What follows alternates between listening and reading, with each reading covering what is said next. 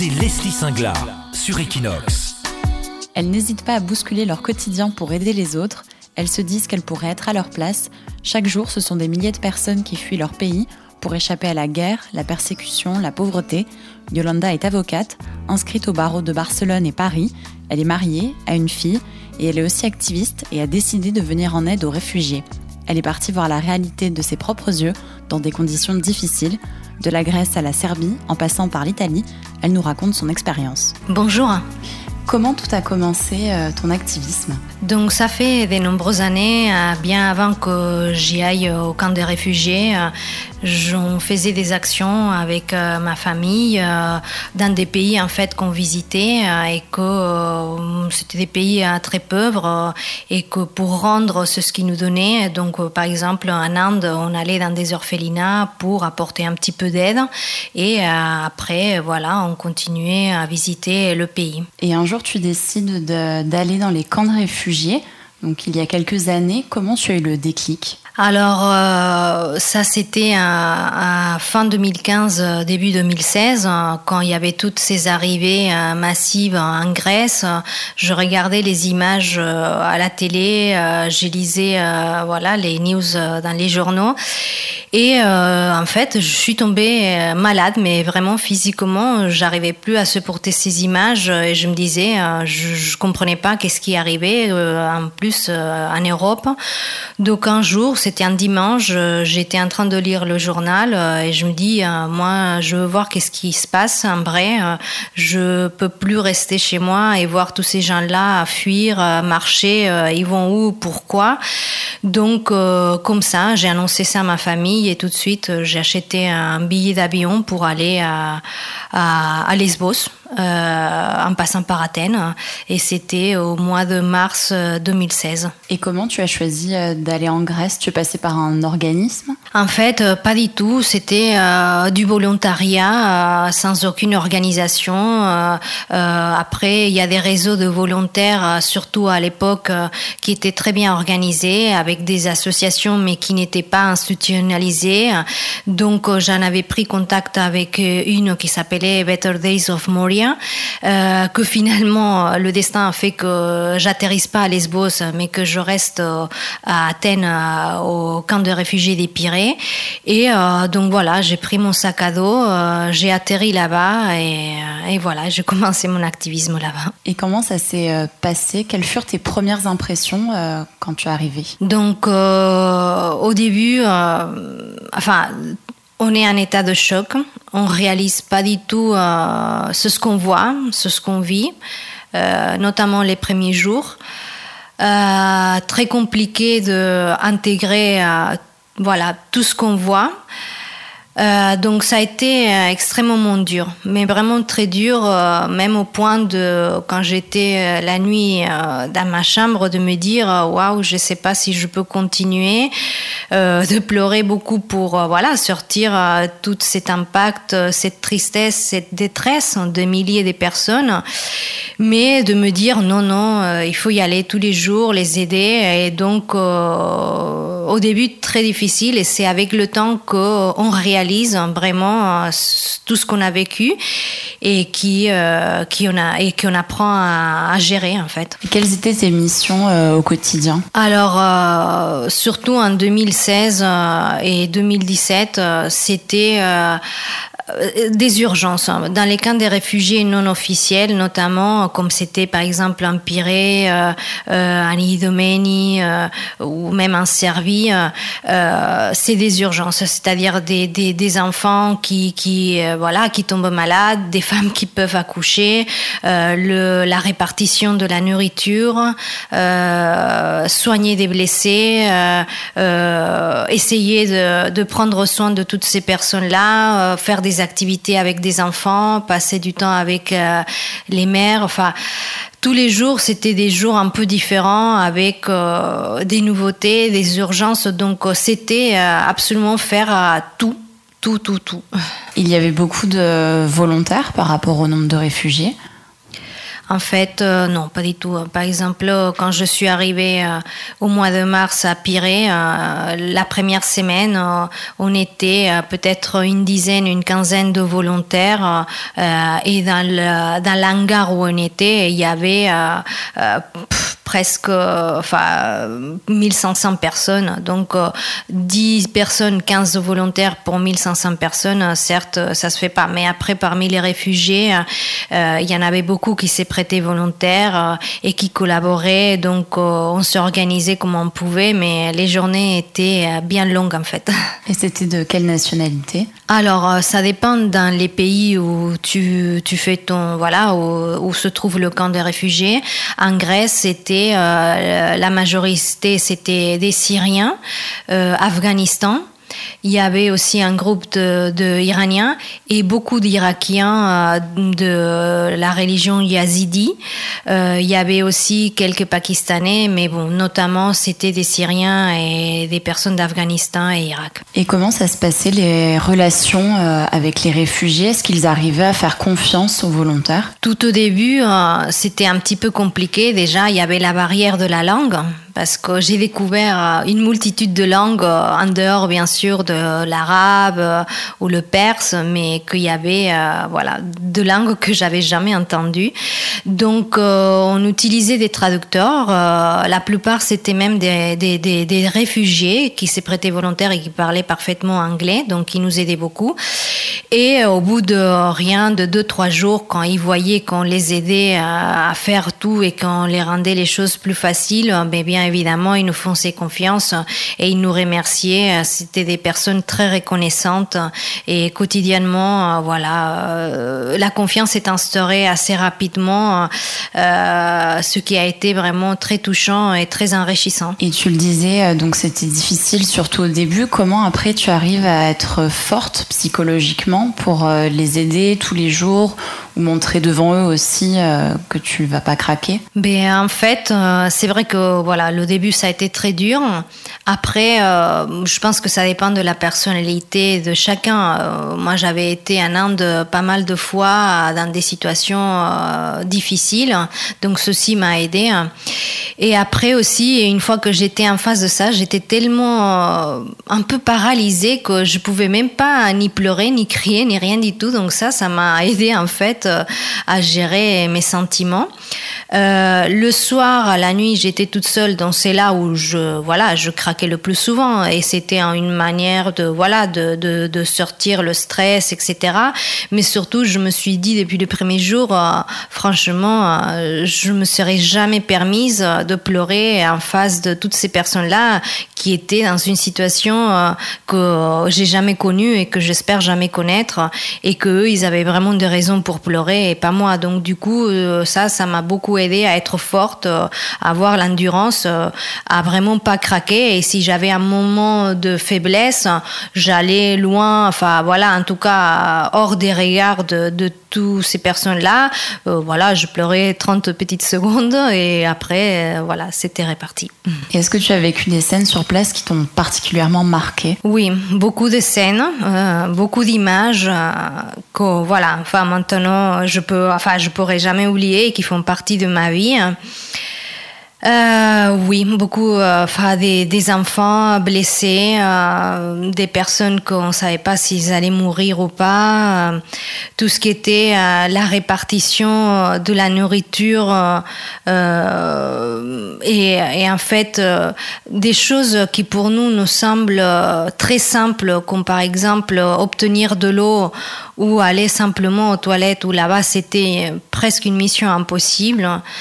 Euh, donc euh, oui, on a vu des choses euh, difficiles, à, difficiles à digérer. Et les conditions sur place aussi étaient difficiles, notamment avec la pression de la police? Alors, c'était difficile dans tous les sens. Côté hygiène, très difficile. Pour vous donner une idée, hein, donc par exemple dans l'hangar où j'étais, on était 1500 personnes, il y avait qu'un seul toilette Donc, euh, on devait faire des tours euh, et des numéros pour euh, que les personnes puissent aller voilà, à la salle de bain.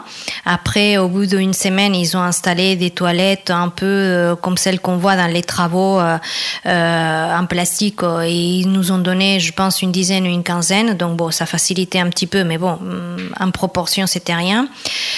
La relation avec les militaires, ça dépend du pays. En Grèce, ça allait, mm, ça allait. Euh, en Serbie, ça allait pas du tout. Euh, euh, les militaires et police au Balkan, c'est c'est pas compliqué. C'est que tout ce qu'ils font, c'est complètement illégal. même on avait assez peur. Euh, donc ça dépend du territoire dans lequel on se trouve euh, euh qu'on peut hum, voilà on peut avoir un meilleur une meilleure relation avec les militaires ou la police sur place. Est-ce que malgré le drame ou la situation autour est-ce qu'il y a des petits moments de, de bonheur? Oui bien sûr. Il y a eu il y a eu beaucoup de moments et il y a toujours des moments assez magiques. Il y a beaucoup de résilience en fait dans ces situations là et même on faisait même parfois un peu d'humour noir euh, pour essayer de, euh, voilà, de, de, de, de, rigoler un petit peu sur des situations qui n'étaient pas très rigolotes, franchement. Mais il y a eu des moments très magiques où même euh, quand on se relaxait un peu, ben, des danses, des chansons, des histoires partagées, des jeux, des moments vraiment mm, que je garde dans mon cœur et que, et que ça, ça aide beaucoup à, voilà, à te lever tous les jours et dire euh, ça vaut la peine. Et, euh, et donc, oui, des très bons moments. Et en Grèce, à Pirée, tu es resté combien de temps? Alors, j'ai été euh, pendant tout le 2016, j'ai fait un total de cinq voyages.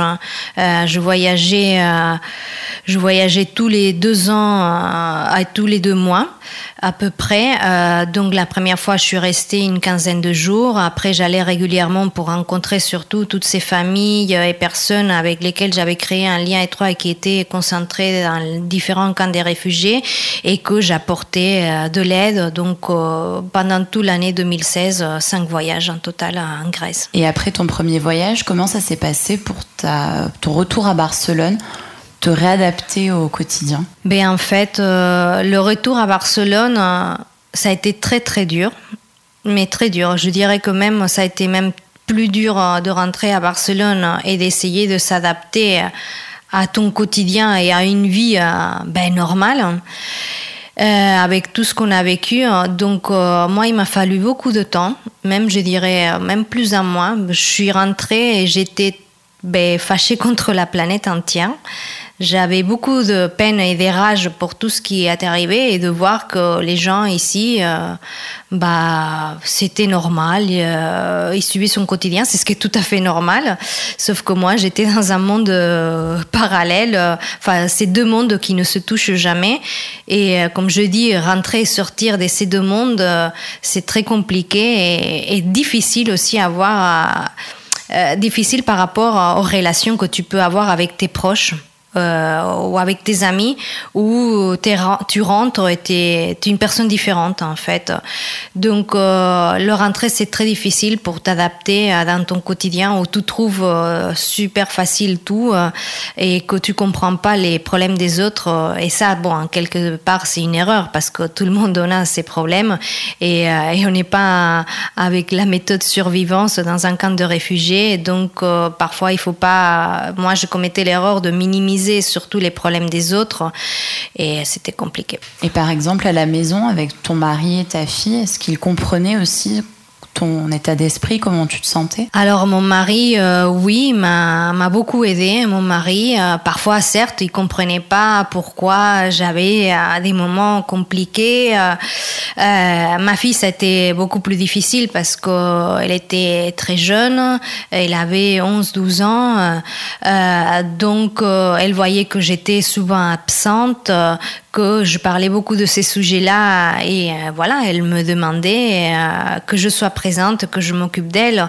Donc parfois c'était un petit compliqué, hein, mais euh, bon, on en a discuté beaucoup, tous les trois, toujours. Bien sûr, il y y avait des disputes, hein, mais on, on, a eu toujours une bonne, un bon dialogue. Donc elle comprenait le pourquoi. Je lui montrais des vidéos, des images pour qu'il voit la situation. Donc elle avait quand même, elle montrait beaucoup d'empathie euh, pour la situation. Et tu l'as dit tout à l'heure, euh, tu es reparti faire d'autres missions dans d'autres pays, notamment en Serbie. Pourquoi? Comment tu as choisi euh, d'aller là-bas? Parce que en fait, je connaissais une organisation, une association avec laquelle j'avais aussi collaboré en Grèce. Je savais que la situation au Balkan était bien pire qu'en Grèce. J'avais déjà passé toute une année en Grèce, donc j'avais voilà une image très claire et précise de ce qui se passait là-bas. Mais des, des activistes euh, m'ont appelé en me disant "Tu croiras pas, c'est ce qui est en train de passer au Balkan, à Belgrade, euh, en Serbie." À, dans un village acide, il faut que tu vois par toi-même parce que les gens ils savent pas qu'est-ce qui se passe, tous les yeux ils sont concentrés voilà en Grèce, il faut que tu viennes. Donc j'ai fait pareil que pour la Grèce, j'ai pris mon sac à dos, ça a été un peu plus facile dans le sens que sur place j'avais quand même des amis, euh, donc euh, j'ai débarqué en Serbie dans un petit village avec la frontière avec la Croatie où se trouve tout le trafic de personnes et le passage euh, pour, euh, voilà, pour les réfugiés. Et ça a été aussi euh, assez, assez difficile à, à, gérer et digérer tout ce que, tout ce que j'ai vu et la violence de la police envers tous ces réfugiés qui étaient surtout beaucoup de mineurs non accompagnés, des jeunes, tous, presque tous de nationalité d'Afghanistan, Pakistan. C'était des situations très, très très compliquée, euh, voire un petit peu dangereuse. Et tu es resté combien de temps? Alors j'ai fait en 2017, j'ai fait deux voyages pour me rendre compte de la situation. Euh, j'ai voyagé au mois de juillet 2017 et euh, après la partie la plus dure que ça a été l'hiver. J'étais en décembre 2017 au Balkan. Et j'ai compris qu'est-ce que c'est le froid.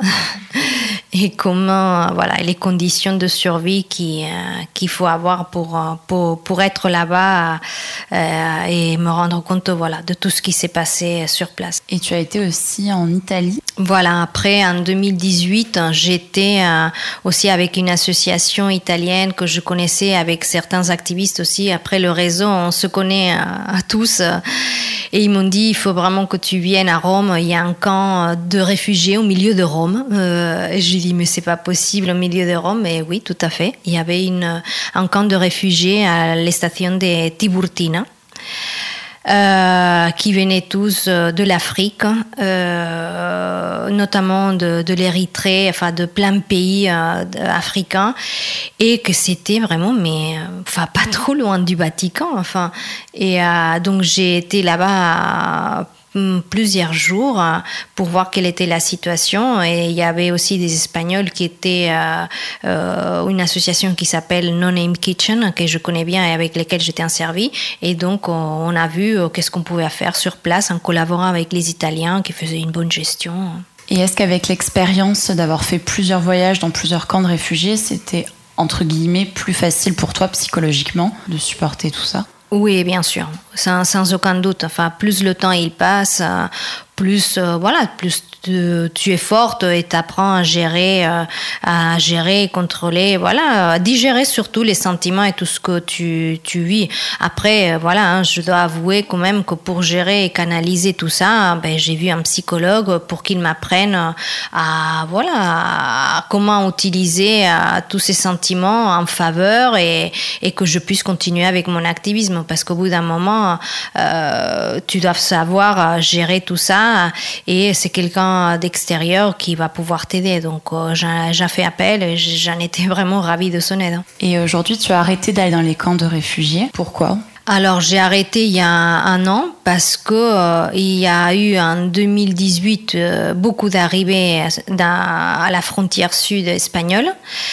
je me suis dit qu'en fait, il n'y avait pas besoin ni d'aller en Grèce ni d'aller ici en Espagne. Il y a des milliers mais des milliers, euh, surtout concentrés à Madrid et à Barcelone, et que ces gens-là ont besoin d'aide.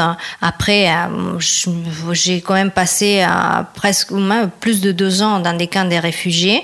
Physiquement, c'est très éprouvant, bien sûr psychologique, psychologiquement aussi, mais surtout, je me suis rendu compte avec des activistes qui m'ont contacté que le travail était sur place à Barcelone et que comme ça, pour moi, ça serait plus facile, je ne devrais pas voyager et que il y avait tellement, mais des milliers, euh, enfin à Barcelone, c'est incroyable tous les nombres. Mais tous les jours, vous tous qui vous baladez à Barcelone, euh, vous croisez des réfugiés sans aucun doute. Mais je peux vous l'assurer, tous les jours. Euh, donc, je fais un travail depuis un bon moment avec euh, toutes ces personnes-là qui demandent la protection internationale devant le gouvernement espagnol. donc, je m'occupe d'eux. surtout, c'est beaucoup d'Africains d'Afrique occidentale, quelques personnes du Pakistan, Afghanistan aussi, et iranien. Voilà. Et comment ça se passe à Barcelone euh, Pareil, les relations avec les réfugiés, est-ce qu'ils arrivent à faire confiance? Oui, tout à fait. Ils arrivent, euh, ils arrivent à faire confiance. Euh, bon, le premier jour, deuxième jour, bien sûr, ils sont tous très méfiants parce que partout le parcours qu'ils ont dû traverser, surtout en Afrique, euh, beaucoup ils sont venus soit par la frontière sud au Maroc, qui est quand même très difficile et qu'il n'y a pas beaucoup d'informations sur le sujet. C'est un sujet très délicat, compte tenu des aides, enfin de l'argent qui met le gouvernement espagnol euh, au Maroc euh, concernant euh, ces sujets. D'autres, le parcours le plus difficile, le plus horrible que j'ai vu et que j'ai constaté, c'est la sortie par la Libye. Donc beaucoup d'eux, donc ils ont été vendus comme esclaves, euh, avec beaucoup d'autres euh, situations euh, assez horribles. Donc au début, certes, ils sont méfiants, mais mm, franchement, au bout de deux trois jours, quand ils voient que tous les aides sans rien en échange, ils te font confiance, et ils t'ouvrent leur cœur totalement. Et en parallèle, tu as aussi accueilli un réfugié chez toi. Est-ce que tu peux nous raconter cette expérience? Donc oui, j'ai accueilli euh, avec ma famille euh, il y a trois ans un, jeune Iranien de 18 ans qui s'appelle Reza Sorhabi et qui fait partie de la famille. Donc euh, maintenant, ça fait trois ans, un peu plus de trois ans qu'il est parmi nous euh, et qu'on avait demandé au gouvernement espagnol de, le protéger en fait. Et comment tu as eu l'envie de passer le cap, d'accueillir quelqu'un dans ta famille, dans ton quotidien, dans ta vie personnelle? En fait, en fait, c'était quelqu'un que, un jeune que j'avais rencontré dans le camp de Pirée. Je le connaissais très bien. Ça, voilà, en 2016, j'ai passé toute l'année là-bas, donc je connaissais bien ces jeunes euh, qui, euh, la vie a fait que euh, arrivent à Barcelone et que je me suis dit mais c'est pas possible que je lui offre pas chez moi avec tout ce que je suis en train de faire. Bien évidemment, on en a discuté euh, avec euh, mon mari, euh, ma fille. Après, on a dû prendre une décision de manière assez urgente parce que la situation était très compliquée et le garçon, il était dans une situation physiquement, voilà, compliquée. Donc, tout le monde a été pour. Euh, et voilà, il est parmi nous euh, depuis trois ans euh, avec plein de choses en fait positives et bon toute une histoire quand même voilà que ça vaut la peine en fait de l'expliquer. Ouais. Comment ça s'est passé les premiers jours Donc euh, les premiers jours, euh, bon moi je me sentais plus à l'aise hein, par toute l'expérience que j'avais dans les camps de réfugiés parce que je savais comment voilà il fallait se comporter etc.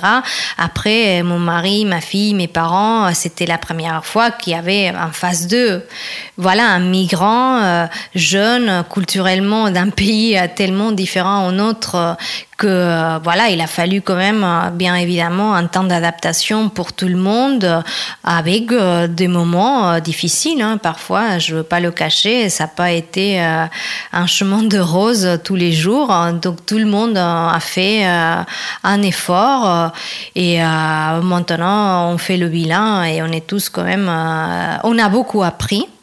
De toute cette expérience et, et, on continue à apprendre tous les jours et on a un bilan positif, mais il y a eu des moments difficiles quand même. Lesquels? Par exemple, euh, alors tout ce qui était barrière euh, de langue, euh, culturellement, par exemple, il a vécu beaucoup de mois avec mes parents, donc c'était c'était parfois très amusant, mais parfois très stressant parce que la communication était très compliquée.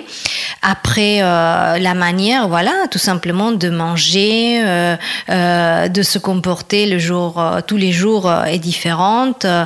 Après, euh, bon, un point quand même très compliqué, euh, c'est par exemple, il avait besoin de beaucoup de présence de ma part parce que j'étais en train de l'aider avec toutes les démarches devant la police, devant le gouvernement, etc.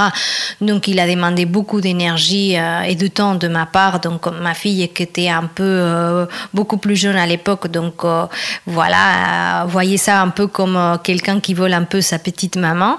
Mais, mais bon, on a toujours, comme j'ai dit, hein, discuté sur le sujet euh, et voilà, on a fini tout le temps pour trouver des solutions, mais ça a été un peu difficile parfois. C'est une expérience que tu referais dans quelques temps, d'accueillir à nouveau un réfugié? Ben, Sans aucun doute. Euh, euh, après, voilà, j'ai dit, c'est des choses qu'il faut réfléchir parce que parce que c'est des situations complexes et que ça demande un effort de toutes les parties, hein, certes. après, c'était un engagement moral. Je ne pouvais pas faire mon activisme et dire, bien sûr, je vais au camp des réfugiés, euh, euh, je les aide, etc. Et il est là à la maison à Barcelone, je lui ferme mes portes. C'est quand même assez contradictoire. Donc, euh, il était là, bien évidemment. En plus, c'était quelqu'un que je connaissais. Je pouvais, enfin, ça m'a même pas passé par la tête de pas l'ouvrir chez moi. Tu as repris ton activisme en 2015-2016, tu disais.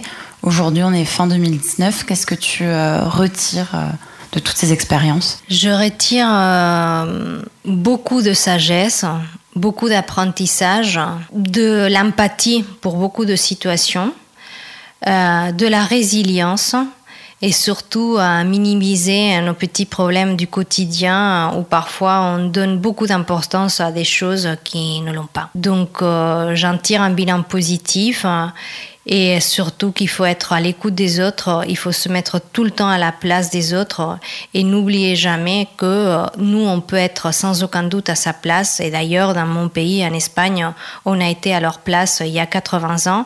Mon grand-père, en fait, il était républicain, il a été mis euh, en prison et même euh, dans un soi-disant camp des réfugiés qui était à Figueras. Donc, mon, mon grand-père, il était, voilà, il était à leur place et J'espère pas que nous, on sera un jour à, leur place, mais ça peut arriver. Barcelone a accueilli son premier bateau de réfugiés. En septembre dernier, euh, le fondateur de Open Arms et la capitaine sont vus remettre une médaille d'or euh, du Parlement catalan.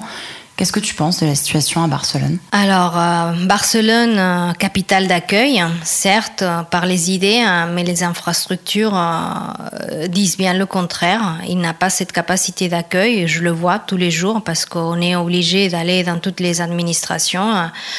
les intentions sont très bonnes et on leur remercie, mais personnellement, je trouve qu'ils font absolument pas du tout assez et que c'est un chaos total. Les motifs, hein, certainement, c'est parce qu'on euh, ne pensait pas qu'il y aurait peut-être euh, euh, autant de migrants qui viendraient et que l'Espagne, comme d'autres pays, ils étaient absolument pas du tout prêts pour accueillir des migrants qui demanderaient l'asile.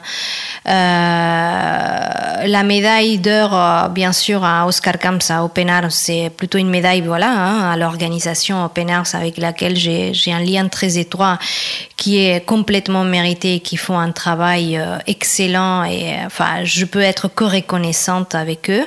Euh, pareil pour Carola Raquete qui, qui, voilà, qui fait exactement la même tâche.